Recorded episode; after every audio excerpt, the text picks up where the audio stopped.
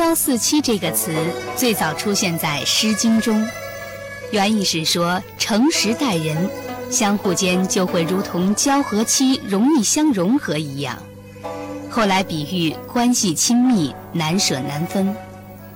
古人用这种物质作比，一定是当时已经开始使用胶和漆，而且一定对漆的特性有了深入的了解。事实正是这样，在世界上，古代中国人最早开始使用天然漆，并且用这种漆制作出了精美的漆器。用科学史家李约瑟的话说。漆器可能是人类所知最古老的工业塑料，但是在日常生活中，今天的生活中，我们把胶和漆本来是看成两个不太有关系的事情，是不是？但是在这个古老的成语里，却是放在一起的，似乎是同类的东西。如胶似漆，在这个材料学上，比如说胶和漆，同样是这个自然材料。那么胶是产这个出自动物的，呃，经过这个煎制熬制，可以产生漆，也就是粘粘性的材料产生胶。嗯。那么漆呢，却是从树上采割来的。漆漆树的这个生命分泌液。那么就是说，我们说胶呢，通常是指那个来自动物身上的。对对对。而我们说漆的时候，那是指从树上对树上植物取得的那个。对对。但是。这个跟我们现在用的那些涂料啊，就是比方说西西方生产的那些，我们现在装修房子上用的涂料，哎，对，这些东西我们在日常生活中有时候也把它说成漆，啊，所谓的油漆的概念，它只是一种涂料的概念，按道理说。那么我今天还带了一个我写的这个七字，这个古七字，古七字就是非常生动的用象形的呃字表示出来了。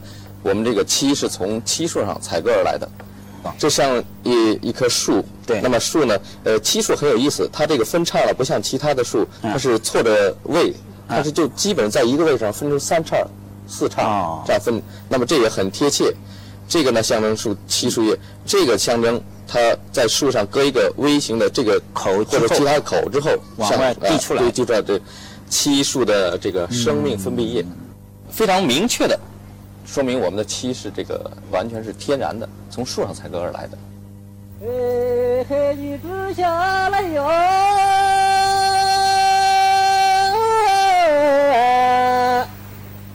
漆树原产于我国，它生长在气温较高、雨量丰富的暖湿地带。古代中国的中原地区，由于气候温暖，非常适宜漆树的生长。在今天湖北、四川、陕西等地，以及我国周边国家，还生长着大片的漆林。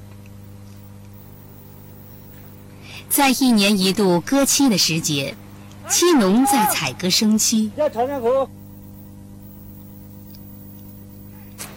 我们祖先很早就发现了漆树自然分泌的树枝，干燥固化后，能够形成坚硬光亮的涂层。于是开始使用这种天然涂料，保护和装饰木器、陶器等许多器具，并且逐渐开始种植漆树。春秋战国时代，漆树已经大量栽培。著名的哲学家庄子曾为漆园吏，就是说做过掌管漆树园的小官。当时各国都有官营的漆园。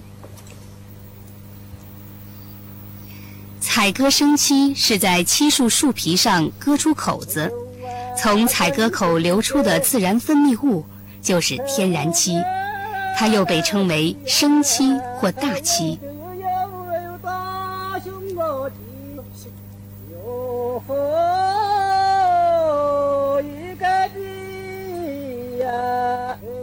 生漆刚流出时为白色，因为容易氧化。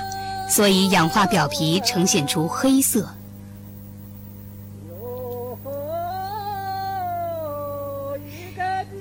古人的早期生活用具中，木器占据了相当数量。为了保护木器，最简便的方法就是涂上一层漆。因此木胎漆器得到了很快的发展。在河姆渡新石器时代遗址中，发掘到的一件器壁外涂有朱红色涂料的木碗，这个涂料就是生漆，说明我国的先民在距今七千多年前的新石器时代就使用生漆了。到汉代，华美轻巧的漆器在生活器具领域取代了青铜器的地位。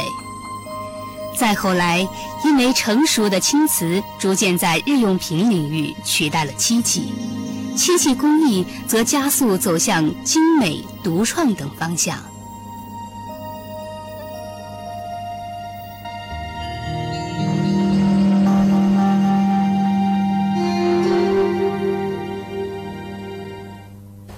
生漆本身是没有颜色的，是吧？对，它比如说朱色是用这个含汞的这个银珠啊，呃朱砂。那现在我们日常用的家具上，今天的家具中，生漆还在使用吗？还在使用，用比较高档的、比较讲究的，嗯，那么就用天然的生漆。嗯，比如说我们的学生经常买漆的材料到北京的分钟寺去买啊，那么经常我也在那里会碰到。有些古家具店的这个制作商，嗯，到那里去买生漆，那么他们肯定是就是要用这种生漆，在这个仿制的古典家具上用生漆不断的擦，比如说擦一遍以后，再过几天干透以后再擦一遍，那么它自然就产生一种像乌木的感觉。那么还有呢，就是它在古建筑当中的这种呃雕梁画栋啊，比如说它为什么要用，在还没有任何涂料的时候，我们就古人一直。沿用着这个大漆，大漆本身它是防虫蛀、防腐、防潮。这个在西安呃生漆研究所，在七十年代就做过这样的呃就是研究。那么他把很多涂料涂的这个玻涂在玻璃板上，放在一个酸性很强的或者是盐腐蚀很强的这个液体当中，其他的涂料嗯都很快就融化掉了，只有生漆的这块这个涂料样板。嗯，保持还原样，非常的好。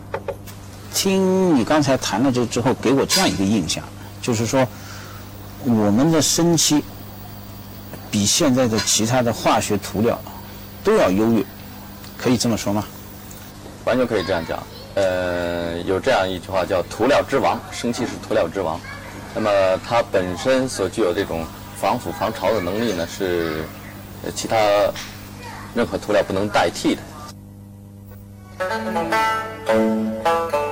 由于使用生漆历史悠久和普遍，所以我们的祖先对生漆的各种性能有了更深入的了解和创造性的利用。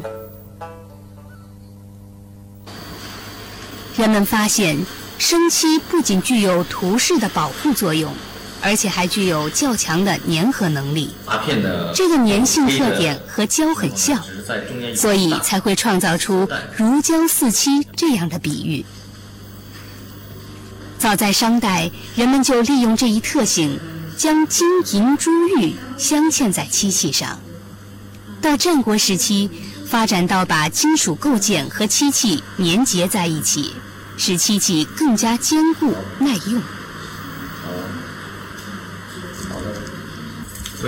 后来还把金银薄片镂刻成各种图案的花片，或者是把贝壳磨制成人物、花鸟等图案，用胶漆粘贴于胎体表面，再上漆若干道，然后打磨，使闪闪发光的金银贝壳等花纹在漆器表面形成华美的装饰。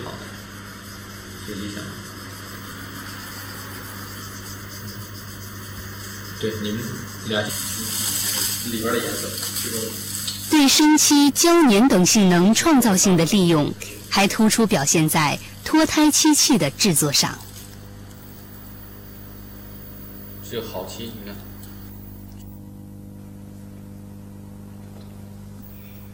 它是先用泥土或石膏做出初坯，然后用麻布或丝织品贴在上面。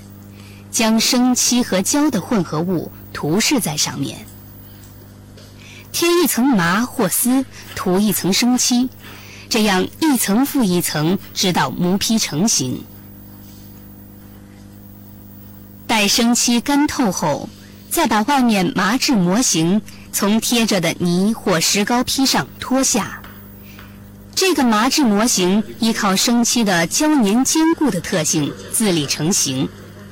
接着进行涂漆、磨光、彩绘等，麻布和层层生漆就构成了中空的漆器。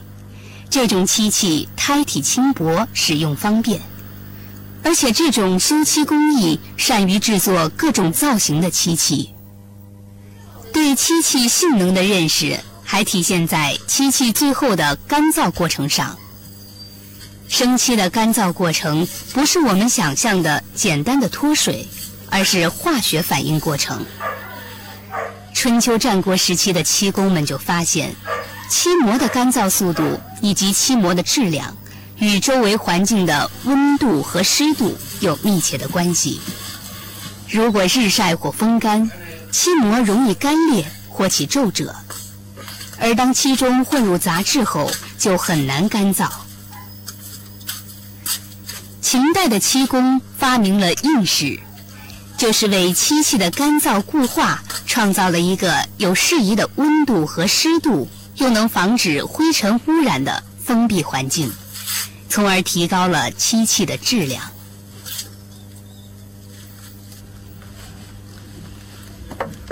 我国的漆器和修漆技术很早就流传到国外，朝鲜、日本、越南等亚洲国家先后在中国的汉、唐、宋时期掌握了修漆技术，并生产出各有特色的漆器。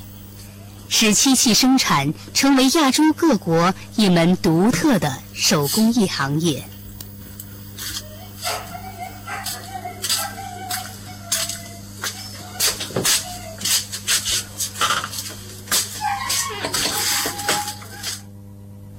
我想起一个跟“漆”字联系在一起的一个字，是“修”。因为在我们日常生活中，我们把漆可以当做动词用，是不是？比方说，把这个。桌子漆一下，那意思就是说你往上涂漆嘛，是吧？但是我最早的时候注意到，呃，比方说这个说吴三桂这个仓促间这个集他的地位，找不到宫殿，随便找一个大宅子，瓦不及换黄，以漆修之。那么显然这个时候动词是一个修字，对吧？所谓修字呢，我今天也带了一个这个修的这个古字。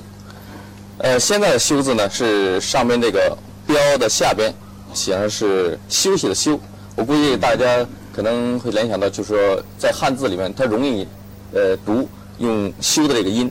那么其实古代这个字呢更为形象生动的说明了您刚才提到那个问题，就是呃为什么要把它叫做修？做修一道漆。嗯。那么上面这个标字就代表人的头发，下面的漆呢就刚才我说的就是一个。天然漆树的漆的这个形象的象形文字，那么上面是漆刷，下面是漆，非常生动形象的说明就是修这个动词的这个状态。亮用人的头发做的漆刷子，嗯嗯，现在有没有这种东西？现在基本上见不到这样的刷子，在福建还有有这样的老艺人，也还在有这样的技术。其实说起来又怕扯得太远。作为一种文化传承啊，这个文化的继承啊，漆文化其实日本人喜欢说叫文化财嘛，对，文化财产，文化财嘛，对。对，我们这个漆文化，它还一直在，它这个文脉还在传承着，就是说作为一种中国文化的符号，它是非常有意义的。呃，而且今天的七亿呢，